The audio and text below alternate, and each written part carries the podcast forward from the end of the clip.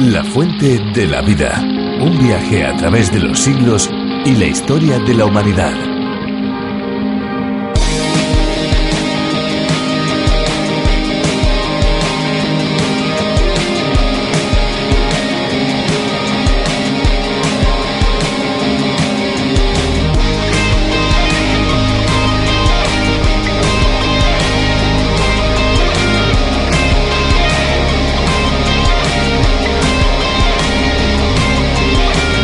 Estamos completamente seguros que habrán oído hablar de castillos encantados, pero ¿han escuchado alguna vez que un río esté encantado?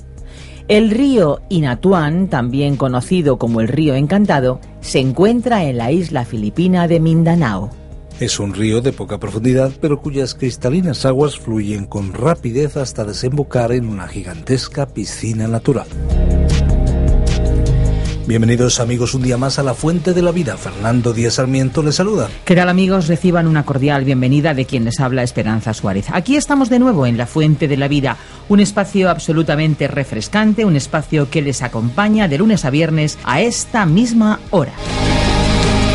¿Saben que tenemos un teléfono para todos aquellos que se quieran poner en contacto con nosotros? Pues tomen nota, 91 422 05 24 y también una dirección postal para los que lo prefieran apartado 24081, código postal 28080 de Madrid, España.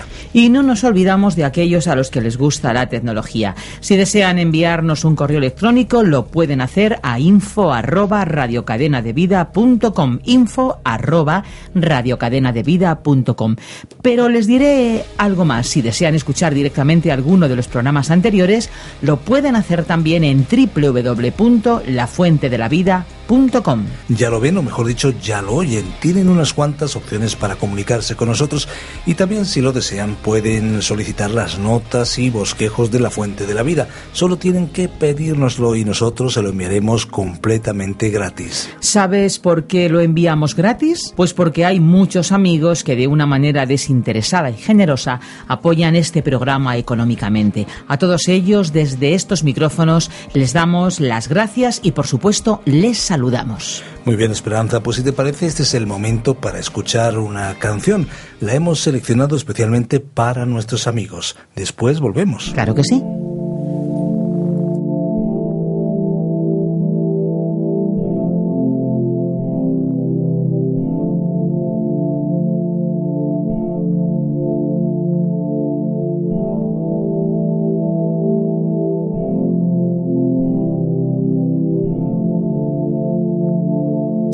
Vuelvo a caerme de nuevo, quiero que sean tus brazos, no quiero estrellarme otra vez contra el suelo. Si vuelvo a mirar hacia atrás, quiero tenerte cerca, no quiero vagar otra vez por el desierto. Que tu gracia resplandezca sobre mí porque aunque no lo merezco, no soy nada sin ti.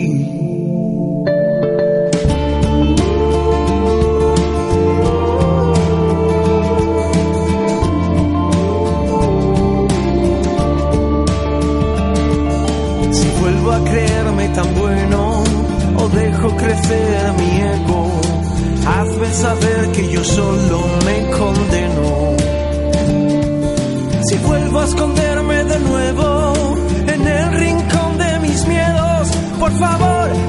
saber que yo solo me muero.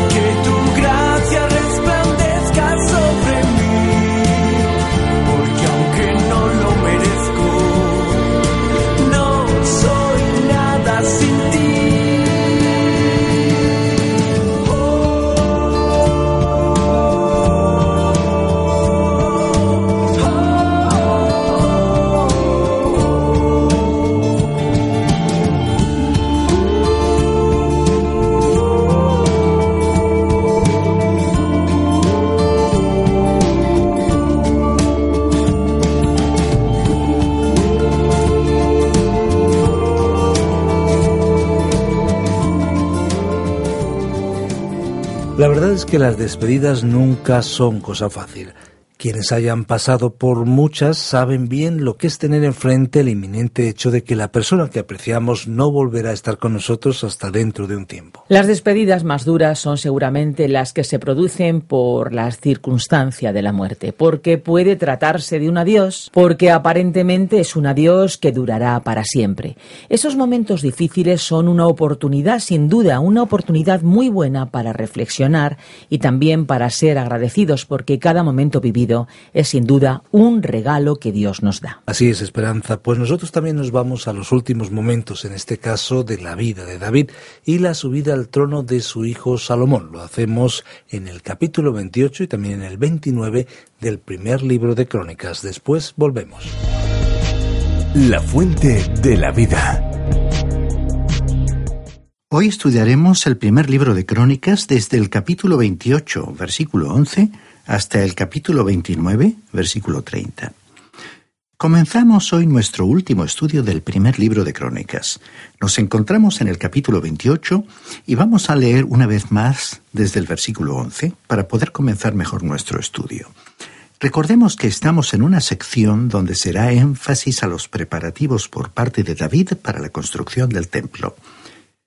Todo su ser, su corazón, su alma estaban consagrados a esta tarea. Esa obra era lo que David quería llevar a cabo, pero que Dios no se lo permitió. Él se sometió a la voluntad de Dios, pero se ocupó de todos los preparativos y reunió todo el material. Organizó a los trabajadores y animó a Salomón para que edificara el templo. Comencemos hoy nuestra lectura en el último versículo de este capítulo 28 del primer libro de las Crónicas y leamos hasta el versículo 13. Entonces David entregó a su hijo Salomón el plano del pórtico del templo y sus casas, sus tesorerías, sus aposentos, sus salas y la casa del propiciatorio. Asimismo, el plano de todas las cosas que tenía en mente para los atrios de la casa del Señor, para todas las habitaciones alrededor, para las tesorerías de la casa de Dios y para las tesorerías de las cosas santificadas también para los grupos de los sacerdotes y de los levitas, para toda la obra del ministerio de la casa del Señor y para todos los utensilios del ministerio de la casa del Señor. Como ve usted, David era quien tenía el plano del templo. Igual que Moisés, a quien se le había dado el plano para el tabernáculo, fue a David, no a Salomón, a quien se le había dado el plano del templo. Podemos apreciar que David hizo todos los preparativos para la construcción del templo. Dijimos en nuestro programa anterior que íbamos a decir algunas palabras en cuanto al templo que se encuentra en una maqueta en un hotel de Jerusalén que se llama el Hotel Tierra Santa. Esta maqueta a la que nos estamos refiriendo no es de la clase que uno pone sobre una mesa.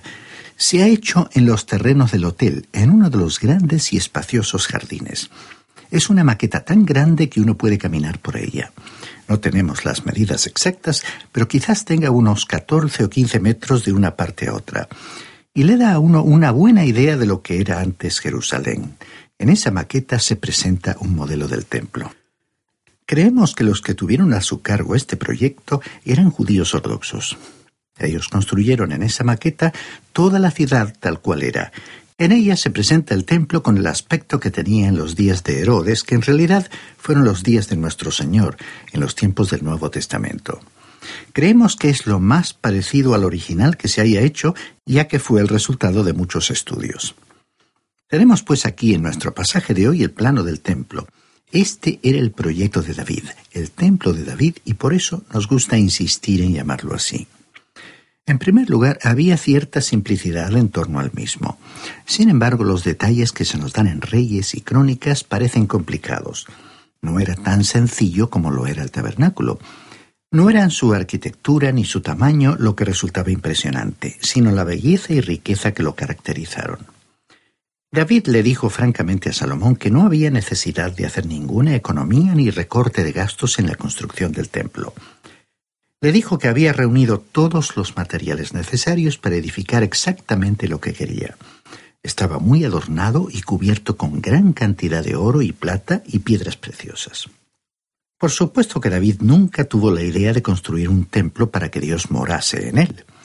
Cuando Salomón hizo su oración dedicatoria del templo, dijo con sinceridad lo siguiente, Si los cielos y los cielos de los cielos no te pueden contener, ¿cuánto menos esta casa que yo he edificado?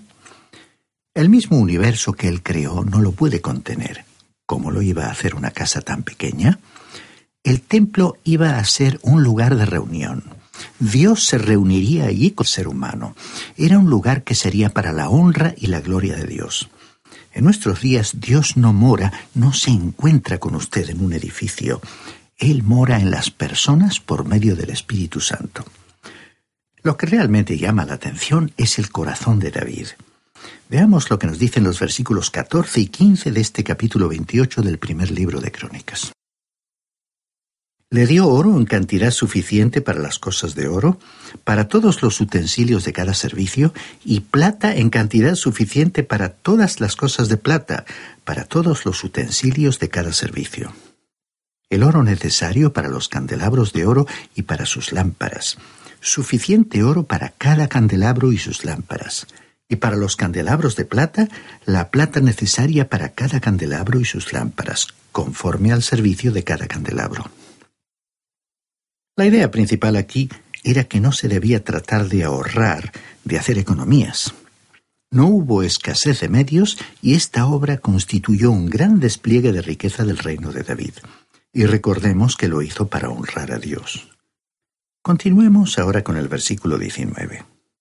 Todas estas cosas, dijo David, me fueron trazadas por la mano del Señor, que me hizo entender todas las obras del diseño. Este es un versículo notable porque destaca que el diseño del templo provino de Dios, tal como había sido el caso con el modelo del tabernáculo. O sea que Dios proveyó el plano, eligió el lugar, que fue la era de Ornán, e inspiró y animó a David, aunque no le permitió ocuparse personalmente de la construcción del edificio. Y ahora leamos el versículo 20. David dijo además a su hijo Salomón, Anímate y esfuérzate, y manos a la obra. No temas ni desmayes, porque el Señor Dios, mi Dios, estará contigo. Él no te dejará ni te desamparará hasta que acabes toda la obra para el servicio de la casa del Señor. David estaba entusiasmado en la edificación del templo e hizo todo lo posible para estimular a Salomón para que se ocupara del proyecto de construcción. Y ahora, el versículo 21 nos dice, Ahí tienes los grupos de los sacerdotes y de los levitas para todo el ministerio de la casa de Dios. Estarán a tu lado en toda la obra. También te dará su ayuda a toda clase de voluntarios y gente hábil para toda forma de servicio, y los príncipes y todo el pueblo ejecutarán todas tus órdenes. Podemos ver que David tenía a todo el reino, desde los sacerdotes y obreros hasta los príncipes y levitas, entusiasmados y animados a hacer esta obra. Todo lo que Salomón tenía que hacer era llevar a cabo sus órdenes y seguir los planes que David había preparado para él. Y llegamos ahora al capítulo 29 del primer libro de Crónicas. Y aquí cambia el énfasis del templo al reino, aunque el pensamiento principal de David hasta el día de su muerte fue que el templo sería el elemento central del reino. Llegamos así al párrafo en que David exhortó al pueblo. Este fue el último mensaje de David al pueblo. Recordemos que cuando el anciano patriarca Jacob estaba muriendo llamó a sus hijos, y cuando Moisés llegó al final de su vida pronunció un mensaje a las doce tribus. De la misma manera David pronunció este mensaje a su pueblo antes de morir. Leamos el versículo 1 de este capítulo 29 del primer libro de Crónicas. Después dijo el rey David a toda la asamblea, Solamente a Salomón, mi hijo, ha elegido Dios.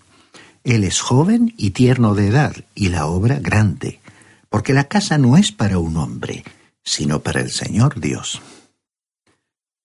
Cuando David dijo que Salomón era joven, también quiso decir que era inexperto, y eso era en realidad así. No tenía ninguna experiencia, era un principiante, lo contrario de David, que era un veterano. Y aunque David era un hombre generoso, también era una persona muy empecinada. Y leamos ahora los versículos 2 y 3 de este capítulo 29 del primer libro de Crónicas. Con todas mis fuerzas yo he preparado para la casa de mi Dios oro para las cosas de oro, plata para las cosas de plata, bronce para las de bronce, hierro para las de hierro y madera para las de madera. Y piedras de ónice, piedras preciosas, piedras negras, piedras de diversos colores y toda clase de piedras preciosas, y piedras de mármol en abundancia. Además de esto, por cuanto tengo mi afecto en la casa de mi Dios, yo guardo en mi tesoro particular oro y plata, que además de todas las cosas que he preparado para la casa del santuario, he dado para la casa de mi Dios. Aquí David nos dejó un ejemplo de lo que realmente significa tener un corazón orientado hacia Dios y de colocar a Dios primero en nuestras vidas. Estos bienes que él estaba dedicando al templo pertenecían a su propiedad personal. Luego él continuó mencionando en detalle esta gran cantidad de riqueza. Dijo además en el versículo 5, Oro, pues para las cosas de oro y plata para las cosas de plata, y para toda la obra de las manos de los artífices. ¿Quién quiere, pues, hacer hoy ofrenda voluntaria al Señor? David estableció un ejemplo de desprendimiento personal ante sus oyentes y luego presentó un desafío a su pueblo. Y en el versículo 6 leemos. Entonces los jefes de familias, los principales de las tribus de Israel, jefes de millares y de centenas, con los administradores de la hacienda del rey, ofrendaron voluntariamente. Aquí vemos que el ejemplo de David provocó una respuesta por parte del pueblo. Luego, en los versículos 7 al 9, tenemos la reacción del pueblo. Leamos estos versículos dieron para el servicio de la casa de Dios ciento sesenta y cinco mil kilos y diez mil monedas de oro, trescientos treinta mil kilos de plata, cerca de seiscientos mil kilos de bronce y tres millones trescientos mil de hierro. Todo el que tenía piedras preciosas las entregó para el tesoro de la casa del Señor en manos de Jehiel, el gersonita. Y se alegró el pueblo por haber contribuido voluntariamente, porque de todo corazón ofrendaron espontáneamente al Señor. La gente contribuyó no solo generosamente, sino también con alegría. Debió ser emocionante para David ver a su pueblo dar con tanto agrado para contribuir a la riqueza y embellecimiento del templo. Dios quiere que contribuyamos a la difusión de su mensaje siempre y cuando esa actitud produzca alegría en el corazón. En esta ocasión de nuestro relato, la entrega de las ofrendas fue un tiempo de gran alegría. Continuemos ahora con el versículo 10. Asimismo se alegró mucho el rey David y bendijo al Señor delante de toda la congregación. Y dijo David, Bendito seas tú, Señor, Dios de Israel, nuestro Padre, desde el siglo y hasta el siglo. Observemos que David llamó a Dios el Padre de la nación de Israel. En el Antiguo Testamento él no fue llamado el padre de individuos. En realidad, David nunca le llamó padre. Dios le llamó a David su siervo.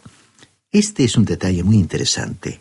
La ley de Moisés nunca convirtió a nadie en un hijo de Dios. Solo la fe en Jesucristo puede hacernos hijos de Dios. Llegamos al versículo 11, donde tenemos la oración del rey David. Tuya es, Señor, la magnificencia y el poder, la gloria, la victoria y el honor, porque todas las cosas que están en los cielos y en la tierra son tuyas. Tuyo, Señor, es el reino, y tú eres excelso sobre todos. ¿No le resultan familiares estas palabras? Usted recordará que cuando los discípulos le pidieron al Señor Jesús que les enseñara a orar, Él les dio un modelo de oración. Él los llevó directamente a esta oración de David. La frase Venga tu reino del Padre nuestro seguramente estaba en el corazón de David. Estas son palabras breves y sencillas, pero reúnen la aspiración y la esperanza de siglos. Esta es una de las más grandes oraciones de las Escrituras y ciertamente del Antiguo Testamento. Presenta una gran amplitud, majestuosa y plena de adoración, alabanza y expresiones de gratitud repudia todo mérito humano y declara la dependencia humana de Dios. Revela humillación, confesión y dedicación personal. Reconoce que todo pertenece a Dios. David reconoció que el reino pertenecía a Dios. Fue significativo que el Señor recurriera a esta oración para instruir a sus discípulos. El concepto del reino que encontramos en las Escrituras es el de un reino que es eterno y es temporal.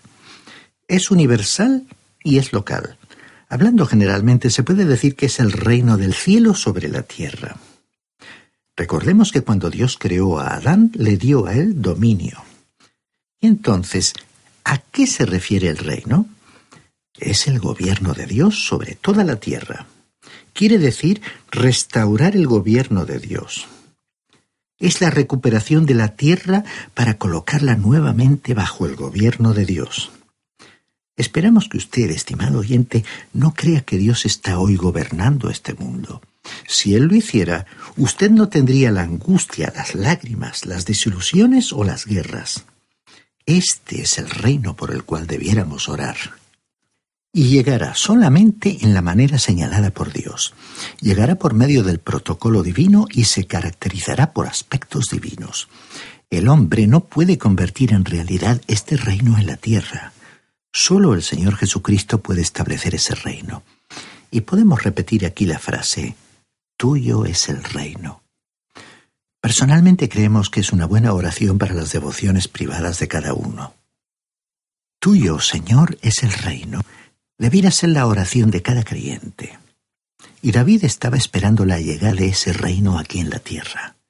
Continuemos ahora con los versículos 12 al 14 de este capítulo 29 del primer libro de Crónicas. Las riquezas y la gloria proceden de ti y tú dominas sobre todo. En tu mano está la fuerza y el poder, y en tu mano el dar grandeza y poder a todos. Ahora pues, Dios nuestro, nosotros alabamos y loamos tu glorioso nombre. Porque ¿quién soy yo y quién es mi pueblo para que pudiéramos ofrecer voluntariamente cosas semejantes? Pues todo es tuyo, y de lo recibido de tu mano te damos. Es interesante notar que a Dios no le podemos dar nada, en realidad, porque en primer lugar todo le pertenece a Él. Pero Él puede bendecirle cuando usted le da algo, y lo va a bendecir. Dios nos puede bendecir únicamente cuando abrimos nuestros corazones y somos generosos. Ahora escuchemos lo que David dijo aquí en los versículos 15 y 16. Porque nosotros, extranjeros que están de paso, somos delante de ti, con todos nuestros padres, y nuestros días sobre la tierra, cual sombra que no dura. Señor, Dios nuestro, toda esta abundancia que hemos preparado para edificar casa a tu santo nombre, de tu mano procede y todo es tuyo. Realmente necesitamos reconocer esta realidad. Avancemos ahora leyendo los versículos 17 al 20 de este capítulo 29 del primer libro de Crónicas, donde continúa la oración. Yo sé, Dios mío, que tú escudriñas los corazones y que la rectitud te agrada por eso yo con rectitud de mi corazón voluntariamente te he ofrecido todo esto. Y ahora he visto con alegría que tu pueblo, reunido aquí ahora, ha dado para ti espontáneamente. Señor, Dios de Abraham, de Isaac y de Israel, nuestros padres, conserva perpetuamente esta voluntad del corazón de tu pueblo y encamina su corazón a ti. Asimismo, da a mi hijo Salomón corazón perfecto para que guarde tus mandamientos, tus testimonios y tus estatutos, para que haga todas las cosas y te edifique la casa para la cual yo he hecho preparativos. Después dijo David a toda la congregación, Bendecid ahora al Señor vuestro Dios. Entonces toda la congregación bendijo al Señor, Dios de sus padres, e inclinándose adoraron delante del Señor y delante del Rey.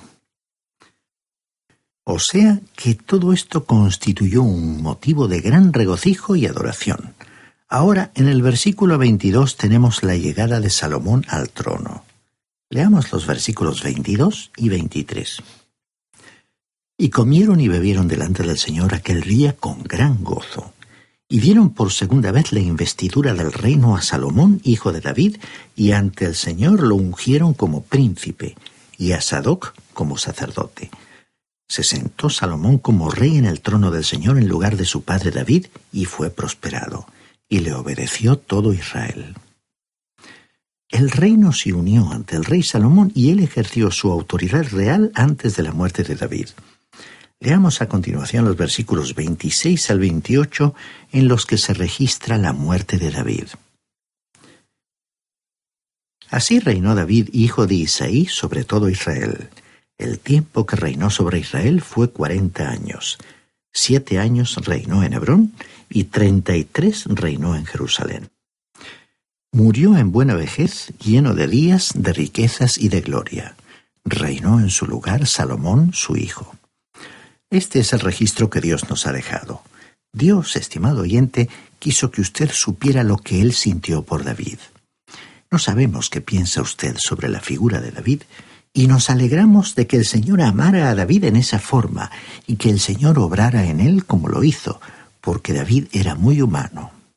Ahora yo también me siento humano y sé que Dios obrará conmigo con tanta bondad y con tanta severidad como obró con David. El Señor es bueno, Él es maravilloso. Yo no puedo edificar un templo para Dios, pero hoy, estimado oyente, nosotros le podemos ofrecer el templo del Espíritu Santo, o sea, nuestros cuerpos. Él no recibe mucho cuando me consigue para Él, pero Él realmente me posee. Y es una verdadera alegría estar totalmente comprometidos con Él. El rey David amó verdaderamente a Dios. Después de una larga vida de aciertos, hazañas y grandes logros, cometió también sus errores, pecados y debilidades, pero fue humilde, reconoció y confesó sus pecados y fue perdonado por Dios, terminando su vida con honor, honrando a Dios y siendo honrado por Él. Estimado oyente, nadie mejor que usted conoce su situación ante Dios. Queremos terminar este estudio del primer libro de Crónicas que nos ha conducido hasta el final de la vida del rey David con una de sus páginas más célebres que ha llevado a muchísimas personas a un renovado encuentro con Dios. Le rogamos que si usted lo ve oportuno, y de acuerdo con su propia necesidad o estado, haga suyas estas palabras de David escritas en el Salmo 51. Lléname de gozo y alegría, alégrame de nuevo, aunque me has quebrantado. Aleja de tu vista mis pecados y borra todas mis maldades. Oh Dios, pon en mí un corazón limpio. Dame un espíritu nuevo y fiel. Hazme sentir de nuevo el gozo de tu salvación Señor, abre mis labios y con mi boca te cantaré alabanzas, pues tú no quieres ofrendas ni holocaustos. Yo te los daría, pero no es lo que te agrada. Las ofrendas a Dios son el espíritu dolido. Al corazón contrito y humillado, oh Dios, no despreciarás.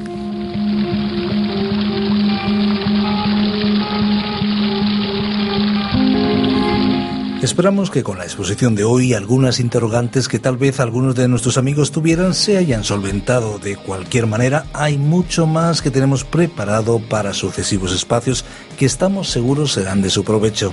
No queremos marcharnos sin decirles que La Fuente de la Vida es un programa basado en el espacio de John Vernon Magui a través de la Biblia, un programa que se emite en más de 80 países por todo el mundo. Y que para España ha sido adaptado y traducido por Virgilio Bagnoni y producido desde de nuestra radio cadena de vida. Hemos llegado hasta aquí, amigos. Recuerden que si lo desean pueden llamarnos al teléfono 91 422 0524 91 422 0524 o bien pueden escribirnos a info arroba radiocadenadevida.com info arroba radiocadenadevida.com Y toda la información está en www.lafuentedelavida.com. Nosotros les dejamos ya, pero lo hacemos con un desafío. Hay una fuente de agua viva que nunca se agota. Beba de ella.